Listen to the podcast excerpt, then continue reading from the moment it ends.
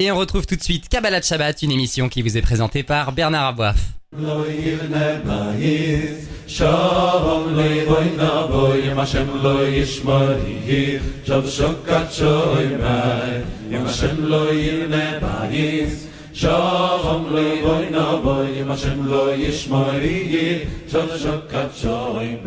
Bonsoir à tous, Bernard Aboif au micro. On se retrouve comme chaque vendredi soir pour Kabbalah Shabbat, une grande émission de Torah et de pensée juive. Et nous sommes en ligne avec Raveli Lemel. Bonsoir Rav Lemel. Bonsoir. Raveli Lemel, on va ce soir, comme chaque semaine, survoler notre paracha, ce texte que nous lisons dans nos communautés, chaque semaine. Et euh, on arrive à celle qui s'appelle Ve'etranan. Et là, il y a une prière. Et vous, de Moshe. Et là, vous voulez utiliser cette occasion pour euh, nous offrir une, réflexion, pour nous inviter à réfléchir sur ce qu'est la prière, l'acte le plus quotidien, le plus usité et parfois, euh, peut-être, euh, le plus mal compris. C'est-à-dire, ou, le plus mal fait, si je parle de moi, par exemple. Donc, vous voulez nous engager à réfléchir sur la prière, Avleman Exact. Alors, euh, nous engager à réfléchir sur cette notion qui, en effet, euh, est, présente au tout début de l'histoire de l'humanité. Alors, tout d'abord, on va commencer euh, par voir quelle est, la, source à cette notion de prière que l'on voit dans la paracha, puisque Moshe Rabbeinu, donc rappelez-nous, rappelons-nous, pardonnez-moi, que Moïse, Moshe, notre maître, eh bien, euh, est en train de faire ses recommandations au peuple d'Israël. Il leur rappelle les événements complexes de leur histoire, il leur rappelle ce qui s'est, il leur rappelle ce qui s'est passé dans le désert. Et donc là, il est en train de leur relater euh, ce moment dans lequel, eh bien, il ne parle pas au rocher pour faire sortir de l'eau, mais il lève la main, il le frappe avec le bâton. Et suite à cela, eh bien, Dieu dit, puisque tu n'as pas accompli exactement ce que je t'avais demandé, tu n'as pas sanctifié comme tu aurais dû le faire, eh bien c'est la raison pour laquelle tu ne pénétreras pas sur la terre d'Israël. Alors, c'est un sujet en tant que tel, évidemment, parce qu'il y a beaucoup d'autres notions qui se jouent ici, mais Moshe est en train de dire Va être Hanan el Hashem il est mort. Il dit J'ai prié Dieu à ce moment-là, et nos maîtres nous disent Va être Hanan, eh bien, euh, si vous regardez la valeur numérique du Va être Hanan, il correspond au nombre de prières, plus de 500 prières que Moshe va faire euh, pour pouvoir accéder à la terre d'Israël. Et Dieu lui dit, non, tu arrêtes de prier. Alors il y a quelque chose ici quand même de très intéressant à comprendre. Euh, tout d'abord, pourquoi Moshe prie tellement pour partir en terre d'Israël? Rachid nous dit, mais est-ce qu'il prie pour aller sur cette terre parce qu'il il veut en consommer les, les fruits? Bien sûr que non. Moshe Rabbeinu veut aller sur la terre d'Israël parce que eh bien, il a envie d'y accomplir les commandements liés à la terre. Et il sait très bien qu'il peut changer l'ordre divin. Il sait très bien qu'il y a une possibilité d'intervenir. Va être Anan. À travers ses supplications, à travers ses prières, Moshe sait que Dieu a créé dans le monde un système dans lequel, à un moment, eh bien, la prière peut tout changer, elle peut tout transformer. Parce que Dieu lui avait dit, mais stop, tu ne vas pas en Israël. Alors, si Dieu vous le dit, bon, ben, ça veut dire que ça y est, c'est fichu, stop. Eh bien non. Moshe Rabbeinu dit, je prie, je repris et je repris encore. Alors, bien sûr, de la mystique nous explique que euh, toutes ces centaines de prières, chacune emprunte ce qu'on appelle un chemin spirituel différent. Il y a un moment, Dieu dit, eh bien non, stop. Pourquoi? Parce que si tu continues, je vais être obligé d'accepter. Et je ne veux pas. Alors pourquoi, bien sûr, c'est encore un autre sujet. Euh, on va ouvrir une parenthèse très rapide. C'est que si euh, Dieu accepte la prière de Moshe, Moshe va sur la terre d'Israël. Si Moïse va sur la terre d'Israël, il construit le temple. S'il construit le temple, il lui donne, j'ai envie de dire, une armature spirituelle tellement puissante que le temple ne pourra jamais être détruit.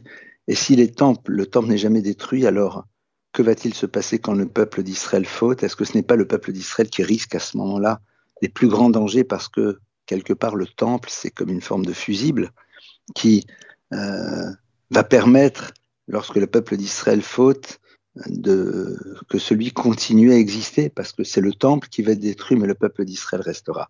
C'est une parenthèse qui mériterait un développement, mais en tout état de cause, on a ici donc quelque chose qui nous révèle cette puissance que possède la fila, que possède la prière, et d'un Moshe qui va jusqu'au bout. Et au moment où Dieu lui dit stop, et eh bien il dit ok, stop. Puisque c'est stop, alors stop. Et donc maintenant, je reprends ma fonction qui est de rappeler au peuple d'Israël ce à quoi il doit faire attention. La prière de Moïse, en vérité, eh bien, elle nous renvoie au, principe même de l'existence, puisque la Torah nous relate qu'au moment où Dieu crée l'univers, Adam Aïn, la Avod Adama. La Terre nous dit que euh, les, arbres, les végétaux sont là, mais n'ont pas vraiment poussé. Pourquoi? Parce qu'il n'y a encore personne pour pouvoir les faire pousser. Que se passe-t-il? Dieu ne peut-il pas les faire pousser tout seul? Non. Le texte nous dit qu'il n'y a pas encore d'individu qui est capable de prendre conscience de l'importance de l'appui et de prier pour elle. Et donc c'est la raison pour laquelle, eh bien, euh, lorsque l'humain arrive, l'humain prend conscience de la nécessité des choses et commence à prier. Et au fond, eh bien, Dieu attend que cette prière existe. Alors pourquoi est-ce que Dieu a-t-il besoin de la prière? Au fond, euh, le premier bénéficiaire de la prière, si on réfléchit, c'est avant tout l'individu. Pourquoi? Parce que au moment où nous prions, eh bien, nous nous donnons les moyens de prendre conscience de la présence du divin dans notre existence. Or, c'est là où se situe toute la finalité, puisque, comme nos maîtres nous disent, le but de la création de l'univers, c'est que l'être créé retrouve son créateur. Recréer ce lien avec le créateur, être capable de réaliser qu'il y a un créateur et de nous lier à lui en tant que juif de manière particulière à travers, entre autres, l'accomplissement de la Torah et des mitzvot. Et cette prière, justement, c'est ce que j'appellerais le lieu du lien avec Akadosh Baruch Donc, elle est, j'ai envie de dire, une nécessité première pour que l'univers existe, parce que sinon, comment voulez-vous que le lien se crée, la reconnaissance se crée, et donc à partir de cela, comment justifier au fond euh, la création de l'univers? Ça, c'est un petit peu la, la prière de Adam Arishon. évidemment, par la suite, alors, nous allons voir que nos ancêtres priaient Abraham, Isaac, Jacob, nos matriarches, nos patriarches, et tout au long de l'histoire. Et puis à un moment, cette prière va être formalisée. Elle va passer à travers des textes, alors des textes de louange, des textes de reconnaissance, mais surtout ce que l'on appelle tfila, tel que nous le comprenons, nous, dans notre réalité quotidienne aujourd'hui, c'est, vous savez, cette prière à voix, basse, à voix basse que l'on prononce trois fois par jour, toutes ces bénédictions qui en vérité sont pour leur immense majorité des demandes. Et là se pose évidemment la question suivante, c'est que, au fond, euh, pourquoi est-ce qu'il faut demander à Dieu puisque Dieu est censé nous donner ce dont on a besoin? Et c'est là où on retrouve en effet ce qu'on vient de voir, c'est que, au fond, ce que Dieu attend, c'est qu'à travers notre demande, nous prenions conscience de la dépendance que l'on a par rapport à lui et que donc le lien entre nous et le Créateur s'affermisse.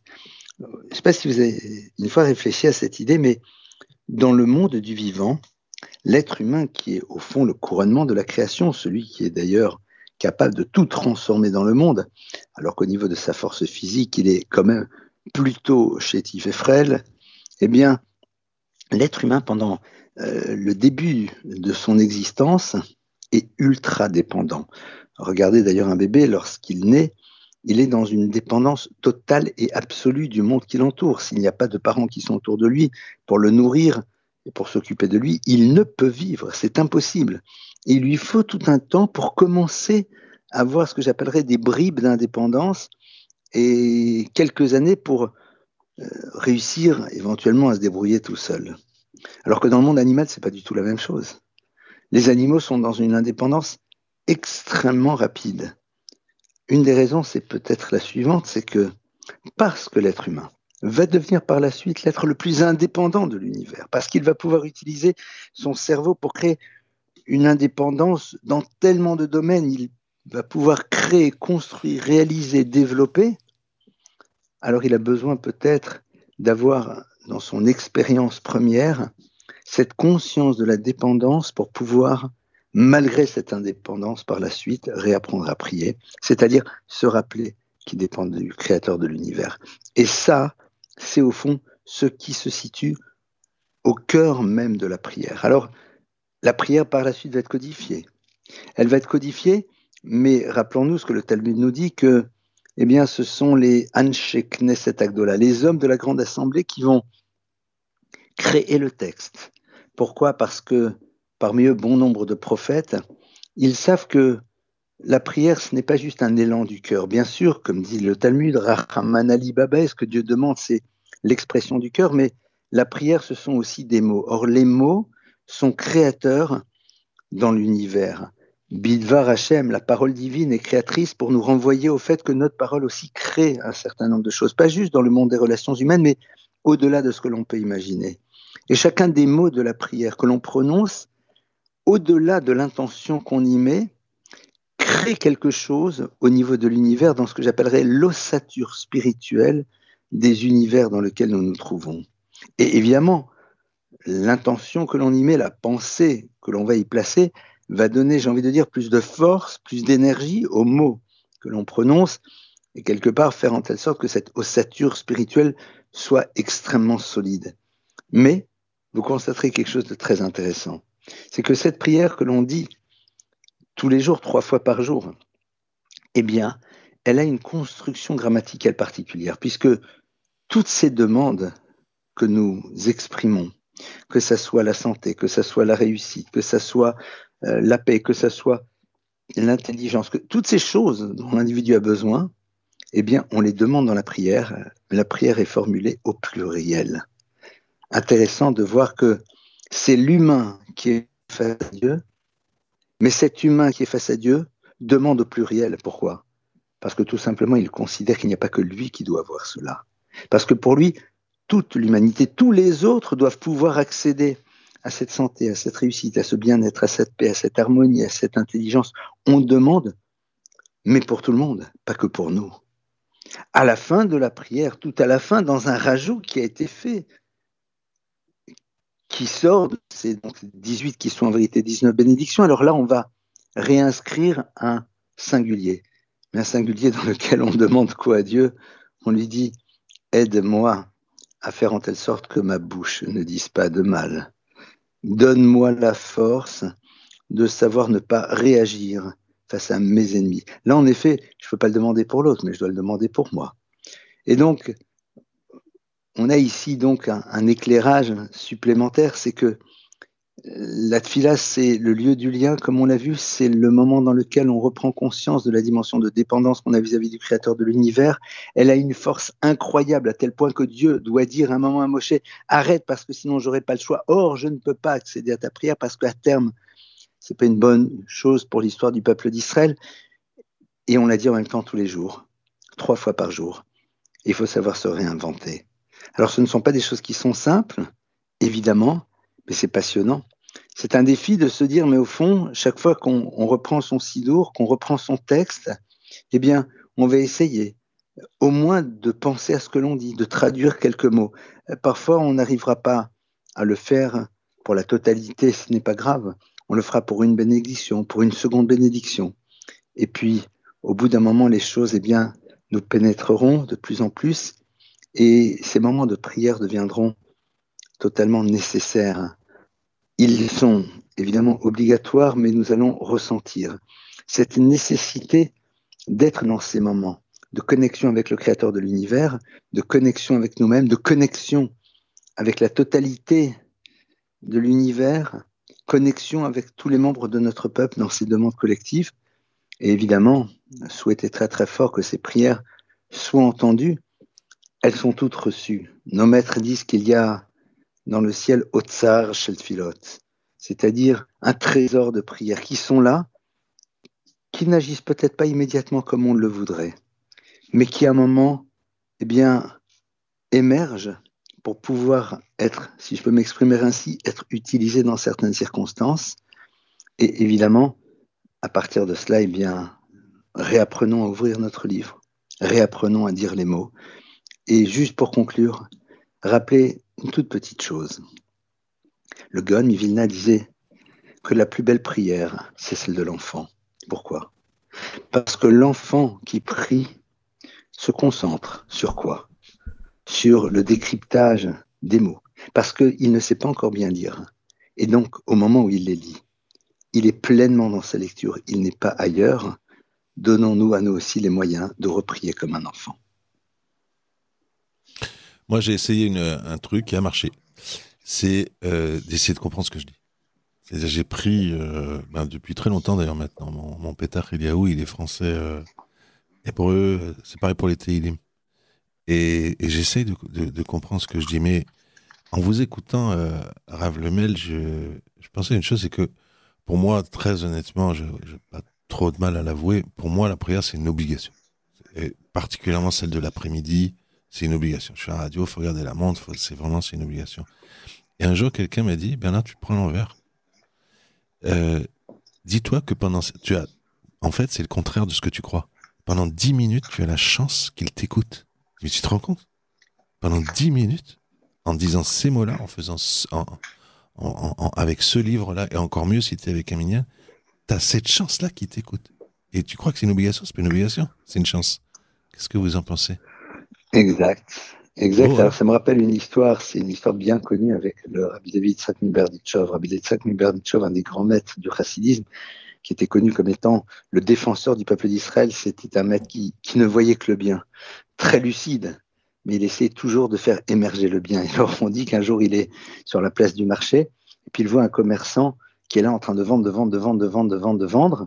Et le soleil se couche, se couche, se couche, se couche, et bientôt le soleil va être couché et on peut plus prier la prière de l'après-midi dont vous me parliez. Alors il est là très embêté, la queue est encore présente. Et alors il dit à la cantonade, c'est bon, j'arrive, j'arrive, j'en ai pour deux minutes. Il file derrière le comptoir, derrière l'étalage, il se met dans un petit coin et il prie à ce que j'appellerais en modèle TGV, Tefila à grande vitesse. D'accord ouais. Il est là et en deux minutes, il vous a liquidé le truc. Et il repart et tout il recommence sa vente.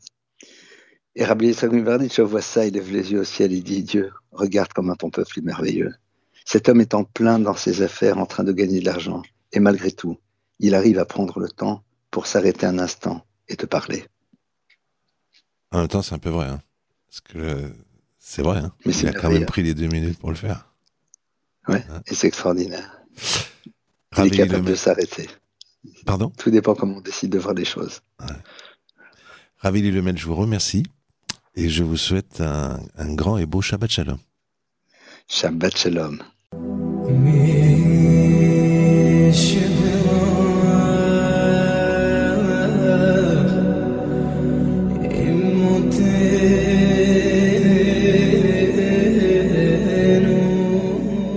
On part pour Jérusalem, on le retrouve le Rav Mordechai Biton. Bonsoir Rav Mordechai. Shabbat Shalom. Shabbat Shalom ou Mevorach. Rav Mordechai, vous allez nous dire des choses passionnantes parce que Parashat Devarim tombe toujours avant Tisha. Donc euh, avant cette période de deuil qu'on a connue, que vous avez expliqué, vous les rabbinim. Et donc, Ve'et Hanan, notre parachat de cette semaine, tombe toujours après Tisha. Donc on pourrait dire comme ça, dans Devarim, on trouve les éléments de réflexion qui conduisent à Tisha B'Av, mais dans Ve'et Hanan, quel plaisir D'ailleurs, on le ressent tous un peu hein, physiquement, je vous rassure. on a tout ça en nous. On sent les éléments qui mènent vers une libération, vers quelque chose, vers une, ouverture, une dynamique qui, euh, qui nous fait sortir de Tisha. Alors, quels enseignements nous apporte sous cet angle-là la paracha Ve'etranan Absolument, parce qu'en en fait, la paracha d'Evarim est une paracha dans laquelle Moshe Rabbeinu, Moïse, notre maître, va adresser des torachot, des réprimandes au peuple. Et parmi les réprimandes qu'il leur adresse, il y a la réprimande sur la faute des explorateurs, dans laquelle il dit À cause de vous, à cause de vous, je ne suis pas rentré en Israël. Or, quand on regarde son attitude dans la faute des explorateurs, on voit qu'au contraire, il aurait toutes les raisons de rentrer en Israël, puisqu'il a combattu le rapport médisant des explorateurs qui voulaient inciter le peuple à ne pas rentrer en Israël. Alors, l'explication, elle est la suivante. Elle est qu'en fait, comme vous n'avez pas voulu rentrer en Eretz Israël, donc je n'ai pas pu rentrer, parce que si moi j'étais rentré en Israël, le temple, c'est moi qui l'aurais construit. C'est l'Orachem Makadosh qui dit cette explication.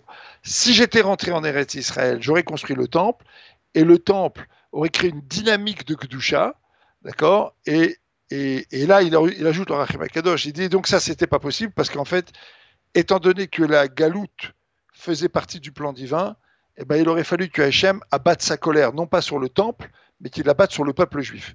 Et donc, Moshe Rabbeinu dit, si j'ai pas pu rentrer là-bas, c'est de votre faute. C'est de votre faute parce qu'en fait, vous avez refusé Eretz Israël et donc vous avez amoindri le niveau spirituel du peuple. C'est une faute de Emouna, vous avez tout cassé. Donc ici, il, il, adresse une réprimande. Et on sait que l'origine des galouillottes, l'origine des exils, une des origines des exils, euh, que nous avons passé se trouve dans la faute des explorateurs, dans le refus, après avoir reçu la Torah, de rentrer en Eretz Israël. C'est le rendez-vous manqué qui conduit à toute une série d'exils. Maintenant, dans Vaet Hanan, on retrouve le tikkun, la réparation de la faute des de la faute des explorateurs. Quelle est la faute des explorateurs? Certains Mefarchim et commentateurs disent une phrase mystérieuse Ikdimu Pele Ayin. Ils ont utilisé leur bouche avant d'utiliser leurs yeux. Autrement dit, ils ont commencé à parler sur Eretz Israël, à cogiter et à penser avant même de laisser leurs yeux capter la réalité d'Eretz Israël. Ils avaient déjà préfabriqué une espèce de réalité problématique. Alors on est dans le désert maintenant, on vit un très haut niveau de lien avec Hachem. Quand on va rentrer en Eretz Israël, il n'y aura plus ça, il n'y aura plus les nuées de gloire, les Anané Kavod, le puits de Myriam, l'Aman.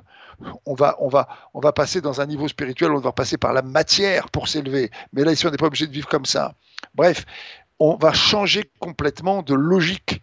Et donc, ils ne voulaient pas rentrer dans cette, euh, dans cette logique. Ils ont donc préfabriqué cognitivement, intellectuellement, idéologiquement, on dirait aujourd'hui, une vision d'Eretz Israël qui a fait qu'ils n'ont pas vu, ils n'ont pas vu et n'ont pas été capables d'entendre euh, euh, le bienfait d'Eretz Israël. Ils ont vu des gens qu'on enterrait. Ils n'ont pas été capables de voir qu'Hachem faisait un miracle pour distraire les Cananéens de leur présence. Ils ont vu des beaux fruits, ils ont dit donc les gens qui les mangent sont dix fois plus grands, donc dix fois plus forts. Ils n'ont pas vu qu'Hachem avait détruit l'empire égyptien, qu'il est donc capable de, combattre ces rois-là. Donc ils ont bloqué leur vue et leur compréhension et la, justesse de leur vue parce qu'ils avaient un système euh, euh, préétabli. Qu'est-ce qu'il y a dans Vaïtranan Il y a deux choses. Il y a Shema Israël, c'est-à-dire écoute Israël. Hachem, ton Dieu Hachem est. Écoute, d'abord tu écoutes. D'abord, on te parle et d'abord, tu vas écouter. Avant de juger, avant de condamner, avant de penser, avant de réfléchir, écoute. Et ça, c'est le premier tikkun. Et on voit d'ailleurs que lorsque Yaakov va réunir ses enfants, il a voulu leur, dévoiler pardon, la fin de l'histoire.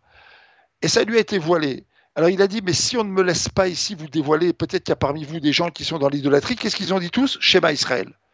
Pourquoi? Parce que c'est non seulement la profession de foi de l'unité divine, mais c'est aussi la profession de foi de l'action que le juif doit mener pour être un bon juif. D'abord, tu écoutes. D'abord, écoute, avant de juger, avant de condamner, avant de décider, avant de fixer les choses, d'abord, tu écoutes. Et c'est extraordinaire parce que dans la paracha, on va avoir également les Aseret Adibrot, les, les dix commandements qui vont être répétés. Qu'est-ce qui s'est passé lors des dix commandements au pied du Arsinaï Les Béné Israël ont vu des voix. C'est-à-dire que la vue et l'écoute se sont mélangées pour leur permettre de comprendre le monde. Il n'y a pas eu la vue avant l'écoute ou l'écoute avant la vue. Les deux ont fonctionné dans une unité, une symbiose parfaite, parce qu'ils ont été capables à ce moment-là d'accepter d'écouter. Parce qu'ils ont été capables d'accepter d'écouter, ils ont vu les voix. C'est-à-dire être capable d'accepter, c'est être capable de regarder ce que l'on veut te faire entendre. Et si c'est Hachem qui te parle, et si c'est Hachem qui te promet, et si c'est Hachem qui t'explique le monde, tu as toutes les raisons d'écouter, pour pouvoir ensuite après regarder le monde comme il te propose de le regarder. Mais si tu ne veux pas entendre, si tu ne veux pas voir les miracles, si tu ne veux pas voir la grandeur d'Hachem, si tu ne veux rien voir, alors tu deviens un explorateur. Et donc tu vas décider qu'Eretz Israël, c'est une terre catastrophique. Et donc on a en fait dans Vaetranan, ici, et eh ben finalement, le tikkun, la réparation, finalement, de, de, bah, finalement de, la faute des Méraglim, c'est-à-dire commencer par écouter avant de juger. Et il y a là ici quelque chose qui s'applique même dans, nos existences. Eh, on nous dit toujours, par exemple, euh, euh, ne juge pas quelqu'un avant même de comprendre à quelle place il est quand il faut ou quand il agit. Ne le juge pas. D'accord ne commence pas à parler, à penser, à cogiter avant d'avoir commencé dans un premier temps, peut-être même à lui poser des questions, à essayer de comprendre là où il est. Mais vous comprenez que derrière ça, il y a une injonction qui peut être une injonction extraordinaire.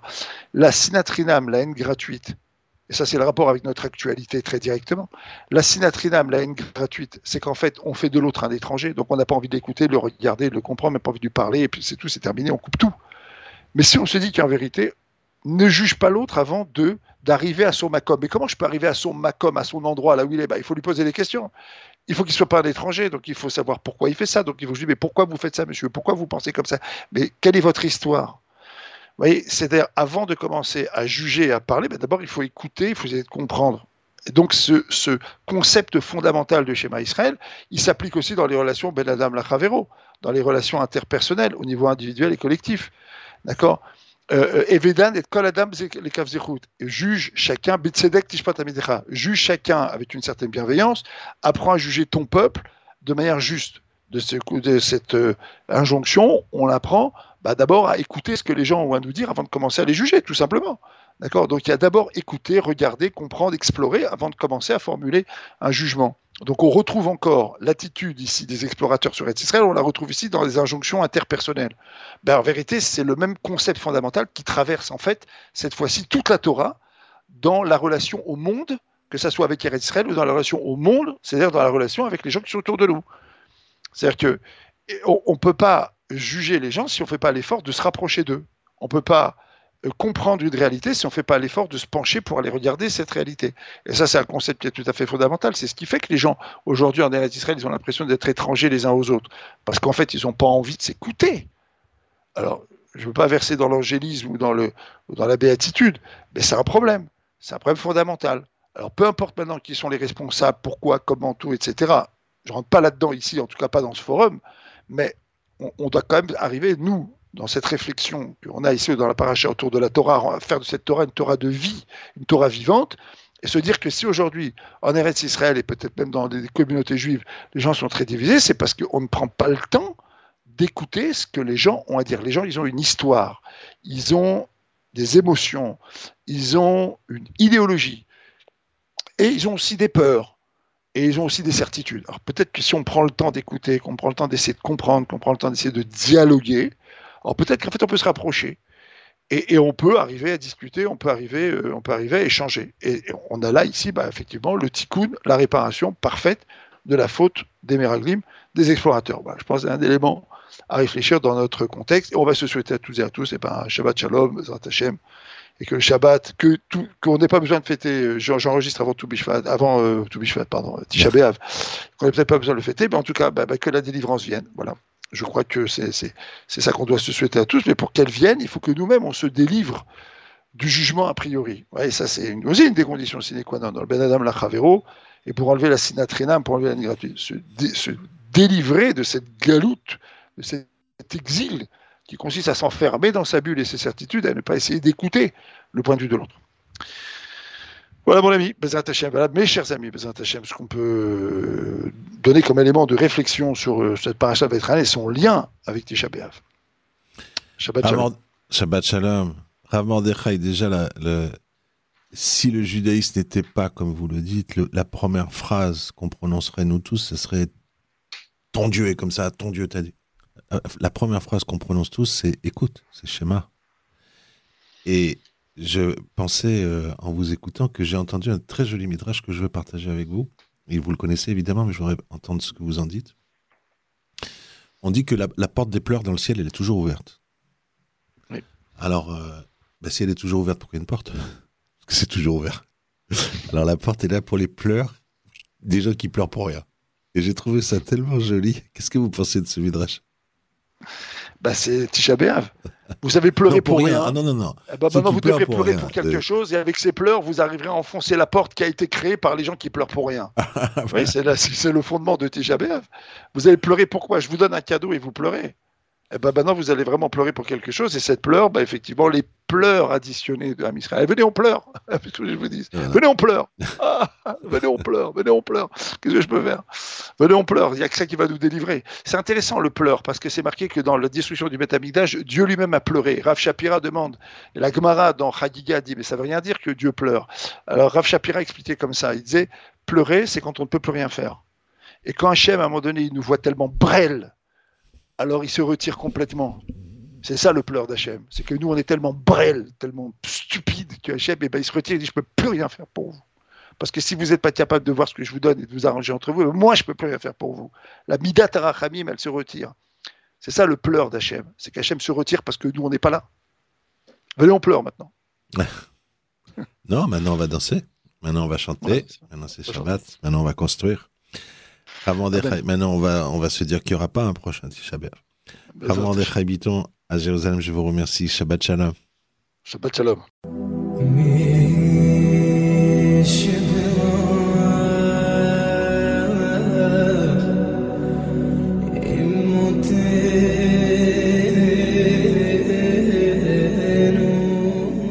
Nous sommes en ligne avec Ravgué. Bonsoir Ravgué, Shabbat Shalom. Bonsoir et Shalom. Ravgué, vous voulez intervenir sur un passouk bien particulier que tout le monde connaît. Vraiment, bon, il y a quelques-uns qui, diront non, mais voilà, c'est l'un des, c'est le credo du peuple juif, c'est le schéma Israël. Et vous avez l'impression, en tout cas vous avez appris euh, cela de nos, de chachamim, que finalement, on le lit tous les jours. Moi, par exemple, je sais très bien que très souvent, je me dis, Bernard, t'es allé trop vite. Mais en plus de ça, vous dites qu'il y, a des, il y a des secrets dans ce passou qu'on ne saisit pas tout le temps et c'est très important. Alors, on vous écoute, Ravgué. Le schéma. Oui, effectivement. Euh, le schéma Israël est donc une, euh, une lecture que l'on est censé faire deux fois par jour. Euh, le matin à l'office euh, et le soir euh, dans l'office de Harvit. Et c'est une obligation de la Torah de, de le dire. Il faut même d'ailleurs obligatoirement avoir des cavanos, c'est-à-dire réfléchir et penser, comprendre le sens des mots euh, que nous prononçons. Effectivement, cette phrase Shema Israël, tout le monde la connaît, euh, c'est euh, la phrase par laquelle on commence l'éducation. Lorsqu'un enfant commence à parler, la première phrase qu'on lui apprend, c'est Shema Israël, et c'est aussi avec celle que l'on quitte ce monde. On essaye, dans les derniers souffles, de pouvoir le dire. C'est un grand mérite. Rabbi Akiva, par exemple, a quitté ce monde en disant le mot Echad. Effectivement, cette, euh, phrase euh, magique, on va dire, qui est la quintessence même du peuple juif, elle, contient de nombreux secrets, évidemment. Maintenant, on ne va pas rentrer dans tous les secrets, ça demanderait plusieurs heures, mais par contre, nous allons en parler d'un, Shema Israël, donc deux mots, euh, et ces deux mots contiennent déjà un premier enseignement. Alors, écoute Israël, Shema Israël, écoute Israël, accepte Israël, selon les traductions. Quel est le, sens? Y a plusieurs euh, commentateurs qui nous disent en fait, euh, lorsque on allait en guerre, on partait en guerre, il y avait un mashouar milchama, c'est un Kohen, qui avait le statut de mashouar milchama, c'est-à-dire celui qui avait l'onction pour préparer l'armée à la guerre. Avant de partir en guerre, il prononçait ces mots magiques, Shema Israël.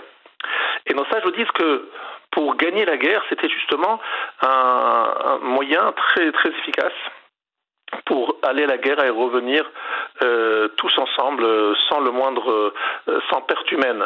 Pourquoi? Parce qu'en disant schéma Israël, on fait allusion évidemment à la fameuse phrase. Et donc, on dit aux, soldats, Rappelez-vous que Dieu est un, que c'est Dieu qui peut nous, qui peut tout, qu'on on, bénéficie de la protection de Dieu si effectivement on a confiance en lui. Tout cela est évident. Non, il y a autre chose. Dans le schéma Israël, il y a aussi une volonté de rappeler la notion du Israël. Israël, c'est-à-dire du peuple juif uni. Hachem Elokeinu. Hachem est notre Dieu. Le Gaon de nous dit Hachem Elokeinu, le nom complet de nom c'est Yud Kevavke, donc Hachem, Yud Kevavke. Elokeinu, donc Elokim, Elokeinu, notre Dieu, c'est celui qui, donc, qui constitue le Shem Malé, le nom entier. En fait, le, le peuple d'Israël dans sa guerre, il a d'abord envie d'avoir la protection divine, la providence divine qui l'accompagne. Hachem Elokeinu, Hachem notre Dieu, c'est justement le sésame ouvre-toi, c'est-à-dire l'élément, le talisman qui va nous permettre de gagner la guerre. Mais pour y arriver, Shema Israël, écoute Israël. Alors pour écouter, ça Écoute Israël. Comprends ce qu'est la notion de Israël. Israël, c'est en fait euh, à ce moment-là qu'on demande à tous les soldats d'avoir une communion d'esprit c'est-à-dire de, ré, de, réunir, d'avoir une pensée unique, c'est-à-dire de se dire on va tous euh, comme un seul homme, se battre pour notre terre, pour notre pays, pour euh, sauver nos proches, nos amis et tout le peuple juif. Et donc on va créer un moment d'unité exceptionnel, de relation exceptionnelle très forte entre nous, de manière à ce que justement, grâce à cette, cette dimension d'Israël, Israël qui nous réunit tous, eh bien Hachem Elokeinu, eh bien Hachem, notre Dieu, soit véritablement euh, présent parmi nous. Parce que Dieu, pour être présent parmi nous, il y a une condition. Hachem Echad, Dieu est un, mais à condition que Mik Amcha Israël, Goy Echad Baretz. Il faut que le peuple juif soit Goy Echad, c'est-à-dire un, peuple qui soit uni. Euh, pas seulement unique, mais uni. C'est-à-dire que nous soyons réunis tous ensemble et que cessent les, les discords, les discords, les discussions, les, disputes. Et pour cela, on demande au peuple juif euh, qui va en guerre de d'oublier euh, tous les ressentis, les problèmes, les tensions et d'y aller c'est-à-dire d'un seul cœur et comme un seul homme. Et on nous cite dans la Gemara, et c'est le Chafetz Chaim dans son fameux livre sur le Lachonara, sur la médisance, qui le dit, qui insiste, qu'à l'époque de Achav, Achav c'était un roi euh, qui était idolâtre, eh bien, ce roi Achav idolâtre, il avait des réussites incroyables dans les guerres qu'il menait, et tous les soldats retournaient sains et saufs. Quel était le secret de la génération de Achav qui pourtant était idolâtre? Eh bien, la réponse est très simple. C'est que on voit qu'à l'époque de Achav, Achav était, un, roi vraiment véritablement un mécréant dans, le domaine de la croyance en Dieu. Il avait fait tuer, exécuter tous les prophètes. Mais le prophète Ovadia, il avait euh, sauvé 100 prophètes qu'il avait cachés dans une grotte. Et il les nourrissait évidemment, il s'occupait d'eux. Personne n'a jamais révélé à qui que ce soit l'existence de ces 100 prophètes cachés. Et donc c'est une génération euh, qui faisait très attention au Lachonara, qui ne se disait pas du mal des uns des autres, ils étaient très unis. Et donc ils partaient en guerre et ils revenaient tous indemnes. Donc en fait, lorsqu'on dit chemin Israël, c'est qu'on demande à tous ceux qui partent en guerre de bien laisser de côté leur, euh, leur Kiev, leur ressenti, leur euh, sina, leur haine et, leur, euh, et tout ce qui peut, peut, les animer de négatif, et de se concentrer pour être tous ensemble, Israël, un seul, comme un seul homme et comme un seul peuple. Et c'est à ce moment-là que Hachem nous, que Hachem, pour être notre Dieu, il a besoin qu'on soit un seul peuple. Un seul peuple, et donc, si nous sommes unis, Hachem et nous, nous sommes invincibles. Nous venons de sortir de la période des trois semaines. La période des trois semaines, justement, euh, c'est une période où euh, nos ennemis ont, réussi, malheureusement, à, nous, à nous faire beaucoup de mal. Mais s'ils y ont réussi, la Gemara, dans Gittin, page 55 et suivante, euh, développe et raconte combien il y avait des dissensions internes. Il y avait des disputes à l'intérieur même de Jérusalem. Dans Jérusalem, il y avait 21 ans de réserve de nourriture, de bois, etc., de tout ce qui était nécessaire. Et qui a brûlé ces, euh, ces réserves, eh bien, c'est nous-mêmes, c'est nos propres frères, euh, pour des raisons diverses et variées, qui s'opposaient à l'autorité du maître de la génération, les Rabbi Yochanan ben Zakai, qui ont véritablement euh, entraîné Israël à sa perte. Sinon, nous aurions pu résister 21 ans et sans doute les Romains auraient abandonné leur, leur siège au bout de quelques années en tout cas. Et donc, en fait, on est souvent nous-mêmes l'origine même de notre perte. Ce qu'il faut surtout retenir et surtout appliquer, parce en disant Shema Israël, c'est qu'avant de, dire Hachem Elokeinu, rappelons-nous la force que représente Israël tous ensemble. Le mot Israël d'ailleurs, il est composé de euh, quelques lettres, cinq lettres. la première lettre c'est le Yud et la dernière lettre c'est le Lamed. Qu'est-ce que ça donne le Yud et le Lamed? Li, pour moi. Ça nous fait penser à un moment des au moment du mariage, il y a sous la choupa le moment où le mari, le futur mari, le khatan, dit à la kala, Areat me li tu m'es consacré. Li, c'est à moi. Tu m'es consacré, c'est-à-dire tu es à moi. En, d'autres termes, tu m'es réservé. Euh, aucun autre homme ne peut aujourd'hui euh, euh, te se marier avec toi. Tu, tu, es, tu es ma femme. Mais ma femme, pas totalement. Il y a une deuxième étape qu'on appelle les nisouines, c'est-à-dire le moment où le mari le met sous la choupa. En fait, aujourd'hui, on le fait en même temps. À l'époque, ça se faisait en deux, deux étapes. Les kiddushin, donc des sortes de réservation. Et puis après, les nisouines, où commençait véritablement la vie commune entre le khatan et la kala. Aujourd'hui, on fait tous les, tous les deux étapes en même temps. Eh bien, dans le mot euh, Israël, il y a Yehud Lamed, qui veut dire Arrête me kodesheti, tu m'es consacré, mais il reste trois lettres. Aleph, Shin Resh, Shin Aleph Resh, qui sont au centre du mot Israël, qui font la valeur numérique 501. Et 501, c'est la valeur numérique que lorsqu'on associe les 248 membres de l'homme, on considère dans la Torah que l'homme est composé de 248 membres, et qu'on y associe les 253 membres de la femme, selon la Gemara dans Bechorot, selon Rabbi Akiva, la femme a 253 membres, et lorsqu'on associe 253 à 248, on obtient 501, parce qu'en fait, c'est une allusion à tout simplement la fusion, la relation intime entre Hachem et nous. Lorsque Dieu et nous, nous nous retrouvons, c'est-à-dire nous avons une proximité, nous sommes comme mariés, à ce moment-là, il y a Hacher, il y a 501, euh, donc une, sous la forme évidemment allégorique et, tout simplement une forme métaphorique. Mais ce qu'il faut comprendre, c'est que malheureusement, cette union, cette fusion, cette, euh, ce mariage n'a toujours pas eu lieu. Ce qui s'est passé au moment de Matan Torah, au moment des deuxièmes Luchot, c'est les fiançailles, les Kiddushin, Li. On appartient à Hachem et à personne d'autre. Mais le mariage n'a pas eu lieu. Pourquoi? Parce que Hacher Shibarta, faites bien attention dans Kitissa, Hachem dit à Moshe, tu as cassé les Luchot, et il dit sous ces mots, Hacher le mot Hacher, Shibarta, tu as cassé. Tu as brisé en fait le Hacher. Hacher, ça veut dire ces trois lettres qui correspondent au mariage. En, en brisant les premières tables, le mariage ne pourra jamais, enfin, ne pourra pas jamais, n'est pour l'instant pas encore consommé. Il est reporté à la venue du Mashiach. Et donc cette, euh, cette, euh, ce Hacher en cassant les premières tables, même les deuxièmes tables n'ont pas pu réparer cette situation. Donc en fait finalement le peuple juif euh, est toujours fiancé, c'est un fiançailles très long de 3000 et quelques années. Et ça c'est écrit dans le mot Israël. Donc Shema Israël, écoute bien Israël, notre but à nous c'est de nous marier avec Hachem, de pas seulement être fiancé mais aussi être marié. On essaye de le faire au quotidien par la Kabbalat Ol Malchut l'acceptation du, du joug divin, en pensant bien bien fort à chacun des six mots, Shema, écoute Israël, Hachem Yud Kevavke, il était, il est, il sera, donc l'immanence de Dieu, et que c'est Hachem qui crée, qui a tout créé, et puis euh, donc il est le maître du monde, et puis Elokeinu, notre Dieu, Takif, qui est fort, Baal maître de toutes les forces. Et puis, encore une fois, le nom Yud Kevavke, Echad, unique. Euh, il n'y a rien d'autre à part lui qu'un jour, tout le monde reconnaîtra euh, sa, présence, son existence. Et à ce moment-là, il sera Echad, c'est-à-dire reconnu par tous les peuples du monde. Voilà à quoi nous devons penser à chaque fois nous lisons le schéma et faisons chacun de ces mots. Ce sont des forces incroyables qui sont capables de nous faire, de nous protéger de tous nos ennemis, à condition qu'il y ait Israël, un seul Israël, c'est-à-dire un peuple uni, euh, comprenant véritablement les enjeux très importants que représente le peuple juif, celui de déclarer, de déclamer, de faire connaître au monde entier l'unicité d'Hachem et qu'en fait est un, il n'y a rien d'autre dans le monde à part sa volonté qui compte et que tout ce que nous faisons, nous ferons, nous le ferons que grâce à lui et par lui et par son intervention. Shabbat Shalom à tous. Shabbat Shalom Rav. Avec votre permission, je vais raconter une très belle histoire. C'était après la Seconde Guerre mondiale, on était en plein désastre en Hongrie, en Pologne, en Ukraine, en Roumanie. Et il paraît que c'est une histoire vraie. Il y avait un raf, il allait chercher les enfants juifs dans les, dans les couvents, dans les monastères, parce qu'on ramassait les enfants et, lui, il allait les voir. Il allait dans ces endroits-là, il allait chercher les enfants. Et paraît-il souvent, on, pouvait lui dire non, mais non, c'est même pas qui est juif, qui est pas juif, on ramasse tous les gosses. C'est ok, amenez-moi aux enfants, amenez-moi à la cantine, amenez-moi au dortoir.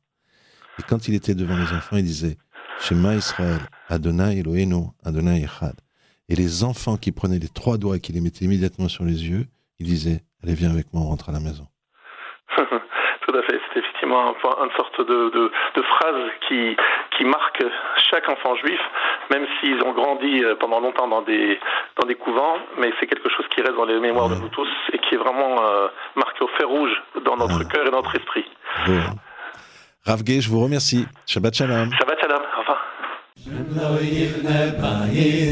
Shalom loy boy na boy ma shem loy yishmari shav shokat shoy mai yam shem loy ne bayis Shalom loy boy na boy ma shem loy yishmari shav shokat shoy mai